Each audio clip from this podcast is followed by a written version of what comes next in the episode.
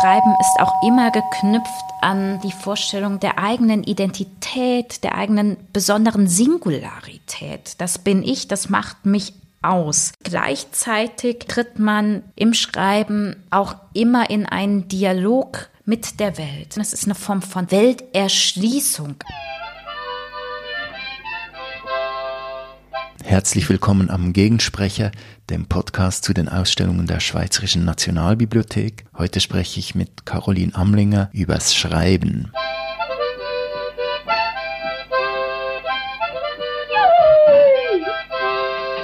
Mein Name ist Hannes Mangold. Ich bin Kurator der Ausstellung Aufgeschrieben, Stift, Taste, Spracherkennung. Sie läuft noch bis am 13. Januar 2023 in der Nationalbibliothek in Bern. Caroline Amlinger ist Oberassistentin am Deutschen Seminar der Universität Basel und sie hat letztes Jahr ein Buch veröffentlicht unter dem Titel Schreiben, eine Soziologie literarischer Arbeit. Gerade eben ist von Caroline Amlinger erschienen Gekränkte Freiheit, Aspekte des libertären Autoritarismus, zusammen mit Oliver Nachtwey verfasst. Caroline, zwei Bücher in zwei Jahren, wie kannst du so effizient schreiben? Das ist natürlich eine große Illusion, dass man in zwei Jahren zwei Bücher heraushauen kann. Und de facto basieren die Bücher natürlich auf zahlreichen Vorarbeiten, langjährigen Vorarbeiten Forschungsprozessen und der Akt der Veröffentlichung macht das unsichtbar. Zumal ich jetzt bei dem zweiten Buch ja auch Oliver Nachtwey als Co-Autor zur Seite hatte. Ja, jeder schreibt ja anders. Und es gibt die große Thomas Mann-Fiktion, dass man am effizientesten arbeitet, wenn man sich den Tag leicht neurotisch einteilt und ähm, morgens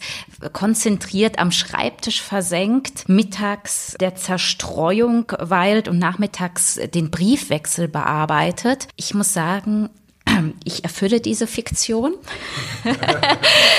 also bei den meisten geht es eben nicht aus, weil Schreiben ist etwas Chaotisches, nicht Planbares. Ähm, aber ich brauche Struktur, ganz klar. Und Schreiben ist immer auch ein Akt der Disziplinierung. Und meine Erfahrung ist, dass ich mir selbst einen Schreibraum herstellen kann, entweder indem ich ins Büro gehe oder aber indem ich, das ist jetzt irgendwie so ein bisschen creepy. Ich, ähm, sobald ich mir aber Oropax ins Ohr stecke, kann ich mich sozusagen in diesen Zustand der Konzentration versenken. Gibt es denn auch einen Ort, an dem du am liebsten schreibst? Tatsächlich liebe ich es, morgens mit dem Velo ins Büro zu fahren, kurz noch mit den Kollegen zu plaudern, einen Kaffee zu trinken und dann aber die Bürotür zu schließen und am Schreibtisch zu schreiben. Also ich habe auch immer so Büchertürme, zwischen denen ich mich dann einbaue und einwühle, was allerdings bei mir auch sehr gut funktioniert ist die Bibliothek, denn ähm, im Büro ist man bisweilen doch auch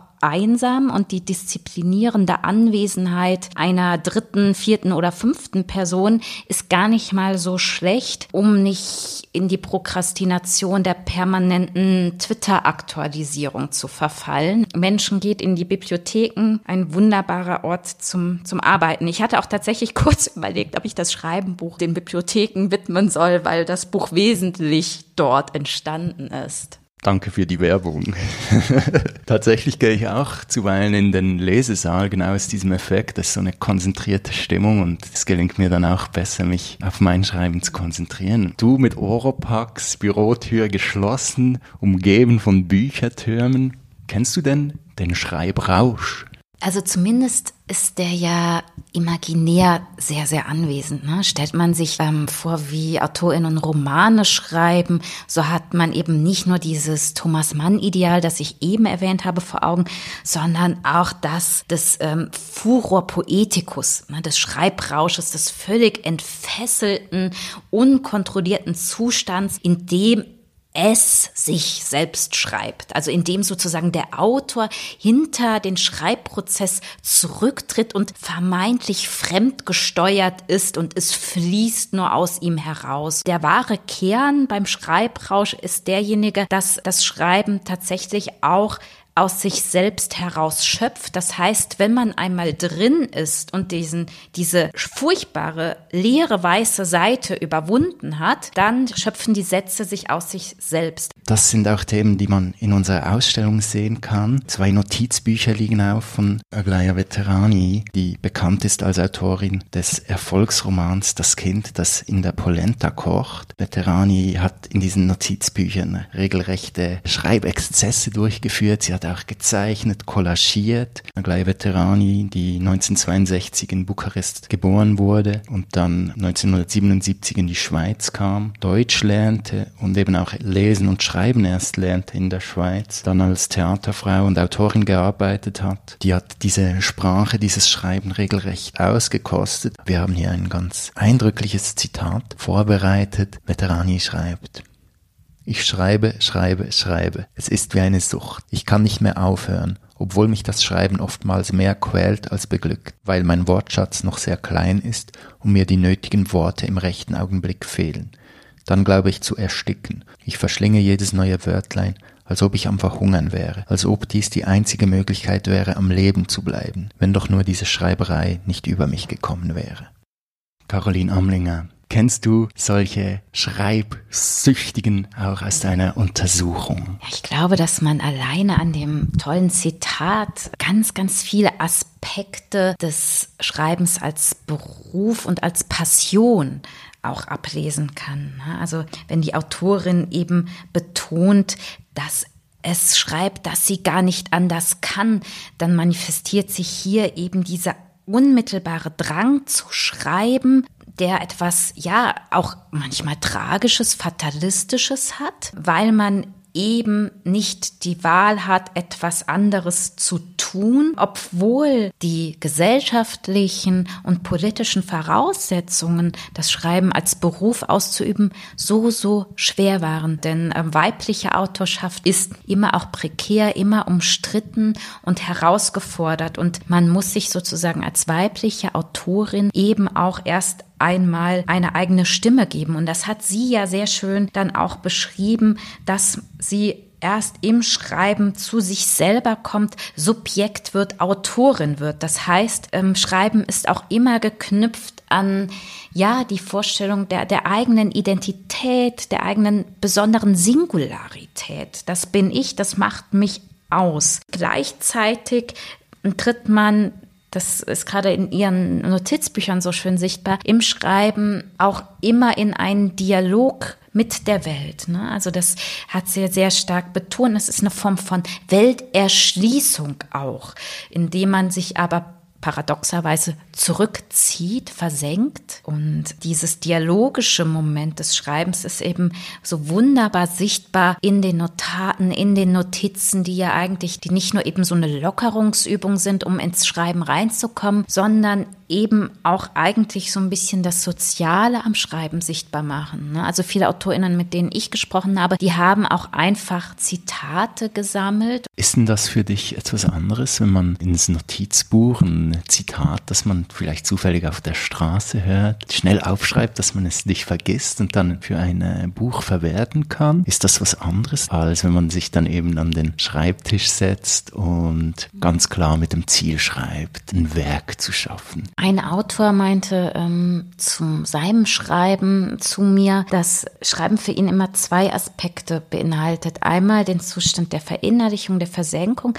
aber ähm, gleichzeitig auch den Zustand der, der Veräußerlichung, des nach außen gehens, ne, das, das Suchen nach Eindrücken, nach Stimmen, ähm, nach Stimuli, die überhaupt erst das Schreiben anregen. Und ich glaube, viele haben die Entstehung eines Buches so im Kopf, dass es ein linearer Prozess ist. So man beginnt nicht nur mit dem ersten Satz und hört mit dem letzten auf, sondern am Anfang steht eben das Notieren und dann kommt die Verschriftlichung. Und de facto ist es überhaupt nicht so.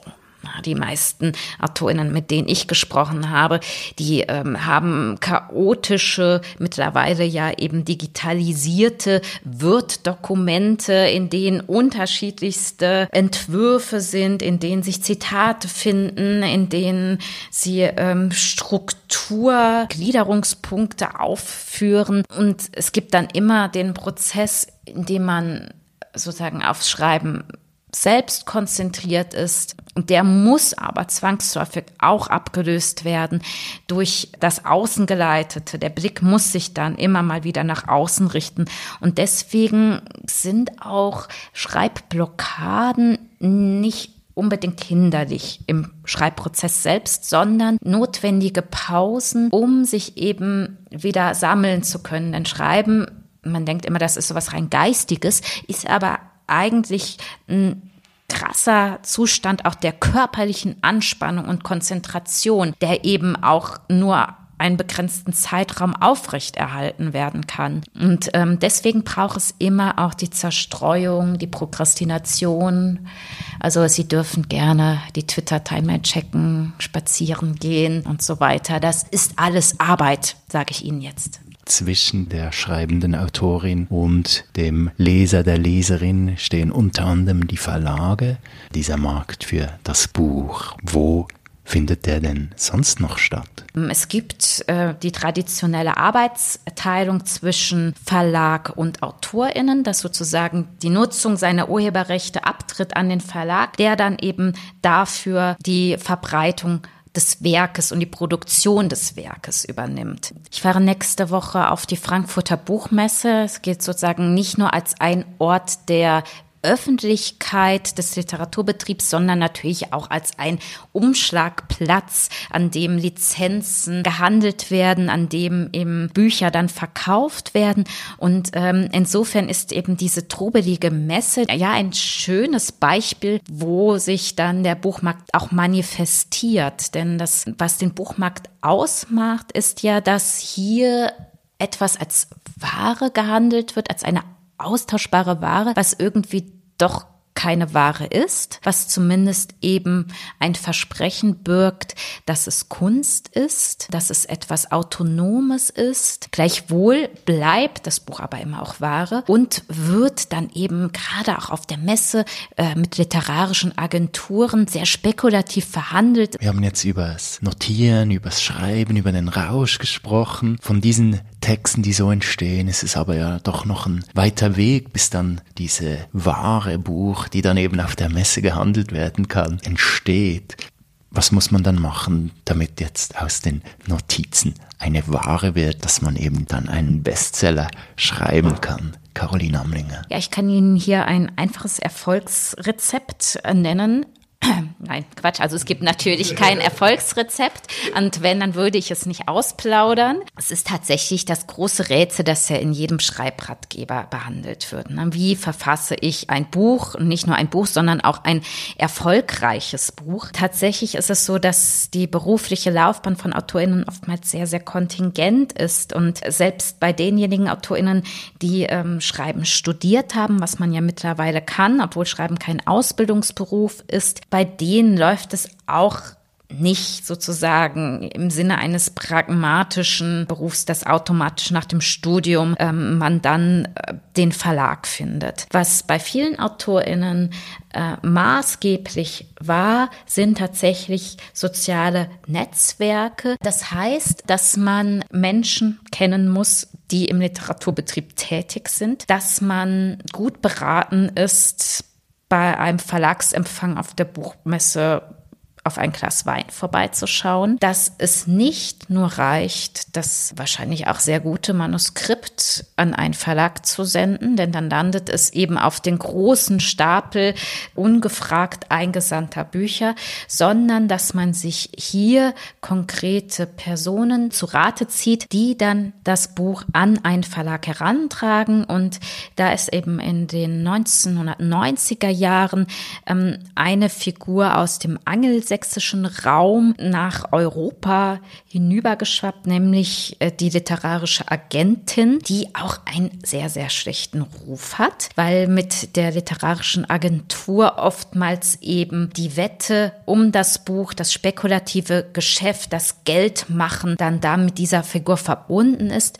Tatsächlich ist es aber so, dass die Agenturen für eine zunehmende Professionalisierung auch des Schriftstellerberufes stehen. Das heißt, äh, man tritt eben nicht direkt an den Verlag heran als Debütautorin, sondern oftmals erstmal an eine Agentur, die dann eben ein Exposé gemeinsam erarbeitet. Manche hm, lektorieren auch schon ein wenig das Manuskript und dann tritt die Agentur eben an den Verlag heran und bietet das Buch an. Das hat den großen Vorteil, dass die AutorInnen, die meistens überhaupt keine Ahnung hat vom Büchergeschäft, dass die entlastet wird. Das war eben in sehr, sehr vielen Gesprächen bei mir präsent, dass die Zugangsvoraussetzungen, um ein Buch überhaupt veröffentlichen zu können, schreiben kann es ja jeder, aber um es veröffentlichen zu können, dass die überhaupt nichts mit literarischem Talent zu tun haben, sondern eben mit einer Form von sozialer Passung. Passt man als Mensch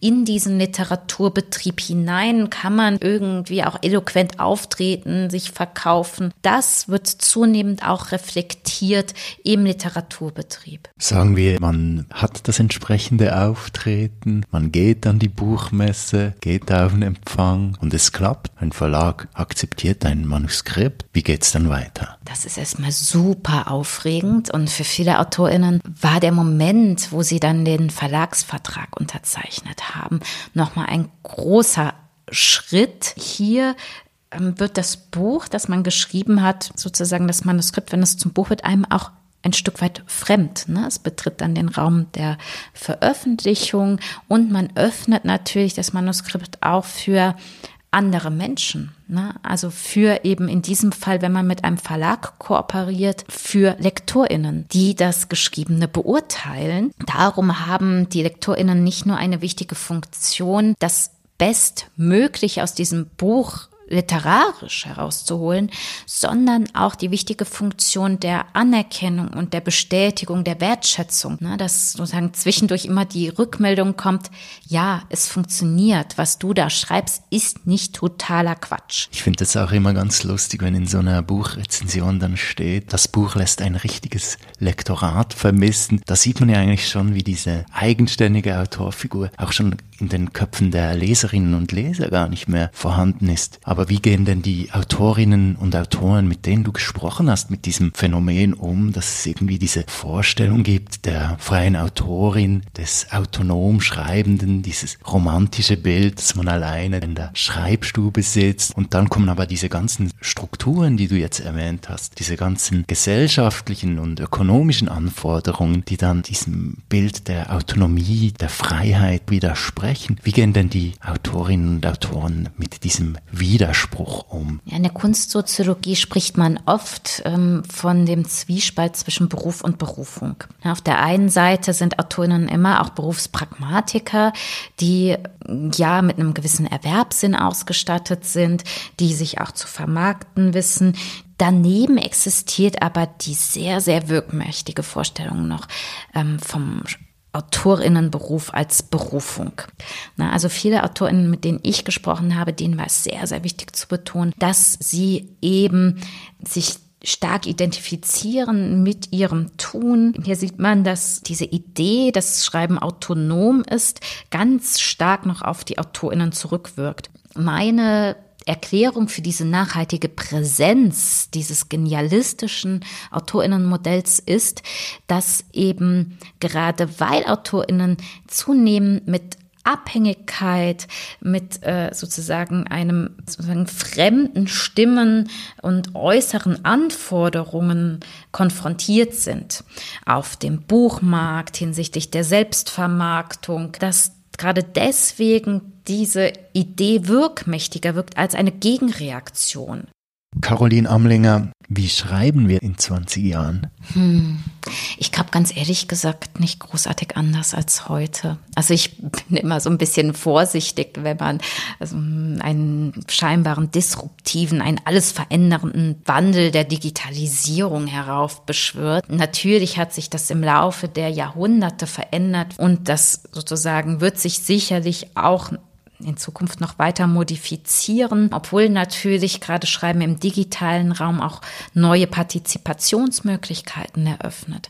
Na, dass man das kollaborative Schreibprojekte einfacher auch zu realisieren sind, dass man sich stärker einschreiben kann, fortschreiben kann, äh, Geschichten weitererzählen kann, dass man vielleicht nicht mehr so stark an der einzelnen Autorinnenfigur haftet. Gestern ist dein äh, neues Buch erschienen, Gekränkte Freiheit. Das Buch hast du zusammen mit Oliver Nachtwey geschrieben. Also du selbst bist auch jetzt an diesem partizipativen Schreiben. Wie habt ihr das ganz konkret gemacht, zu zweit ein Buch zu schreiben? Ja, das ist ja potenziell auch sehr konfliktträchtig, wenn man eben zu zweit. Ja, erzähl.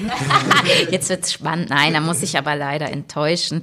Äh, Oliver Nachtweiler und ich sitzen auch noch gemeinsam am Tisch und sprechen miteinander. Aber tatsächlich ist natürlich das Schreiben dann auch sehr viel stärker ein Ort der gemeinsamen Aushandlung und jeder hat ja so seine eigenen Schreibneurosen, die er mitbringt. Das heißt, hier ist Ambiguitätstoleranz gefragt, Widerstandsfähigkeit und auch eine gewisse Form von Pragmatismus. Also wir haben es eben konkret so gemacht, dass wir uns einfach ganz banal Kapitel aufgeteilt haben. Einer hat vorgelegt dann jeweils und dann ist aber der andere nochmal wirklich grundlegend drüber gegangen. Was ist das Anliegen dieses Buchs? Ja, Oliver Nachtwey ähm, hat in den vergangenen Jahren immer wieder zu sozialen Protestbewegungen geforscht, die eigentlich emanzipatorische Anliegen hatten, aber dann eine Drift, wie wir es nennen, ins Autoritäre bekommen haben. Und ähm, ich habe eben parallel dazu als Literatursoziologin mich mit Intellektuellen beschäftigt, die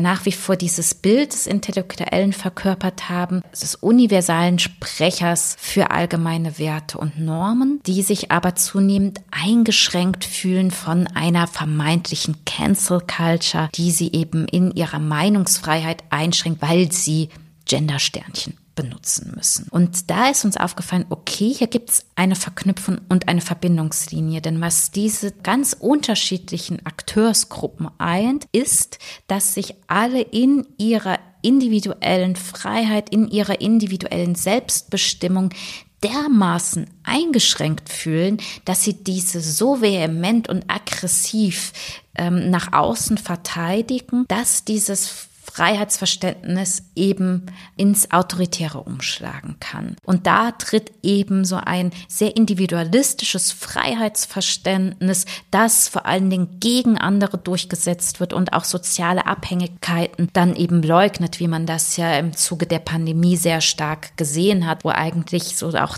eben das solidarische Moment des Maskentragens bei den Querdenkenprotesten überhaupt nicht reflektiert wurde, sondern nur die Einschränkung und die Gängelung dann im Vordergrund stand. Wenn wir zurück zum Schreiben kommen, zum professionellen Schreiben, dann hatten wir ja auch diese Spannung zwischen dem autonomen Subjekt, zwischen der Versprechung, wenn du schreibst, kannst du dich selbst sein und den ganzen Abhängigkeiten, die dann an dieses Schreiben geknüpft sind, wenn das Schreiben denn zur Arbeit wird. Gibt es da eine Parallele? In gewissem Maße schon. Also gleichwohl kann man jetzt die AutorInnen, mit denen ich gesprochen habe, nicht mit denjenigen vergleichen, die wir jetzt für die gekränkte Freiheit dann interviewt haben. Aber was beide eint, ist eben, dass einerseits die Freiheitsgrade zunehmen, gleichwohl nehmen aber die Zwänge und die Abhängigkeiten nicht ab, sondern man ist fortwährend damit konfrontiert, obwohl das Selbstbild und die eigene Norm eigentlich die ist, dass wir frei sein wollen, frei sein müssen, uns selbst verwirklichen wollen und müssen. Das ist sozusagen etwas, was beide eint, aber diese autoritäre Drift machen natürlich die AutorInnen nicht. Caroline Amlinger, ganz herzlichen Dank für dieses Gespräch. Vielen Dank.